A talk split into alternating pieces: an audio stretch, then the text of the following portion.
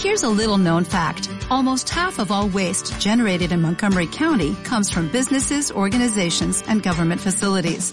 Reducing the amount of waste in your workplace will have a positive impact on our environment. It can also save you money on your disposal costs. Reducing waste and recycling at your business is easy to do and is the law in Montgomery County. Make it your business to recycle right. Learn more at montgomerycountymd.gov slash recycle right or call 311.